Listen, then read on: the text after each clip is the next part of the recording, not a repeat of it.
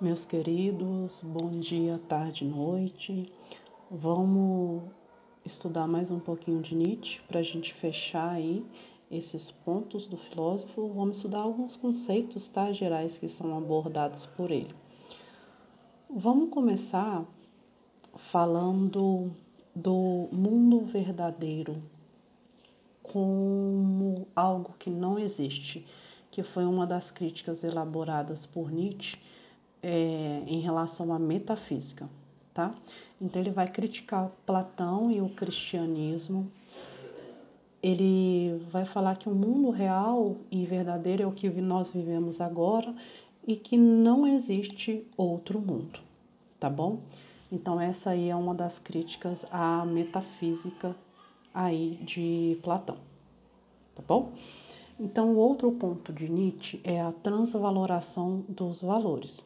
O que é a transvaloração dos valores? Você vai recriar os valores, você vai proporcionar novas mudanças e esses, essa transvaloração de valores está relacionada ao novo homem, né? Esse novo homem que o Nietzsche vai chamar de super-homem, ok? Então, transvaloração dos valores é isso. Você vê de onde eles vieram você faz a sua análise e você recria esses valores, ok?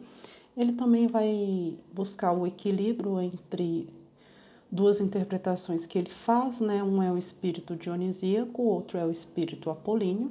O espírito dionisíaco é sempre ligado às emoções, ele faz referência a Baco, né? O deus do vinho e deus das orgias.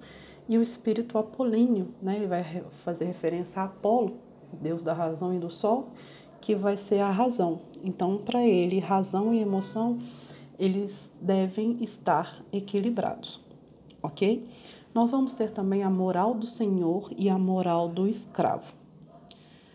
Então, a oposição entre as, essas duas moral, essas duas dois tipos de moralidade, né, é a transvaloração dos valores, o equilíbrio entre os espíritos apolíneo e dionisíaco então, a moral dos escravos vai ser aquela que vai enfraquecer o homem, como o padre, a igreja, né, os, onde os homens são manipulados dentro da moral. Aí vem a crítica, a moral cristã que o Nietzsche faz, né? Que a moral cristã usa a culpa e o ressentimento para escravizar as pessoas. Né? Por exemplo, elas são ameaçadas em uma punição eterna ao inferno e por aí vai tá? Para ele é só um modo mesmo de manipular as pessoas. Então, o que mais que ele vai fazer? Ele vai fazer uma, uma crítica a ídolos, né? Filosofia marteladas. Então, o que, que ele vai falar? Que os nossos ídolos, na verdade, eles não têm nada a nos oferecer. Nós não devemos viver em função de nada que seja favorável à vida, né? Ele vai quebrar aí as entidades que não pertencem à vida ou que a atrapalham. E quando a gente fala favorável à vida, eu estou falando o que é cômodo, ok? E nós vamos ter aí um outro conceito do Nietzsche que é o super-homem. Então, o que é o super-homem? É um ser superior aos homens medíocres, né? O que consegue, o que consegue transvalorar. É o modelo ideal de homem, ok? Então, só para fechar mais dois conceitozinhos, a gente já está acabando, nós vamos ter a vontade de potência em Nietzsche. O que é a vontade de potência? Vai ser uma força propulsora que vai elevar o homem a querer ser mais, tá? Ele, essa vontade de potência sempre vai impulsionar o homem a ser mais forte, ok? E por último, e não menos importante, a gente vai ter o eterno retorno, né? que ele vai fazer a crítica ao dualismo de Platão e à moral cristã. É, no eterno retorno é necessário a gente aceitar a vida da forma que ela é e apenas um único mundo com perspectivas diferentes, ou seja, o mundo que existe é esse nosso mundo de agora, tá bom? Então esses são os conceitos básicos aí de Nietzsche para a gente fechar.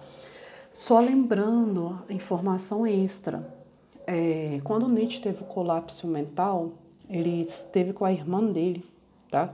A irmã dele pegou alguns escritos de Nietzsche e adaptou aí ao, ao uso do nazismo, caso vocês leiam isso.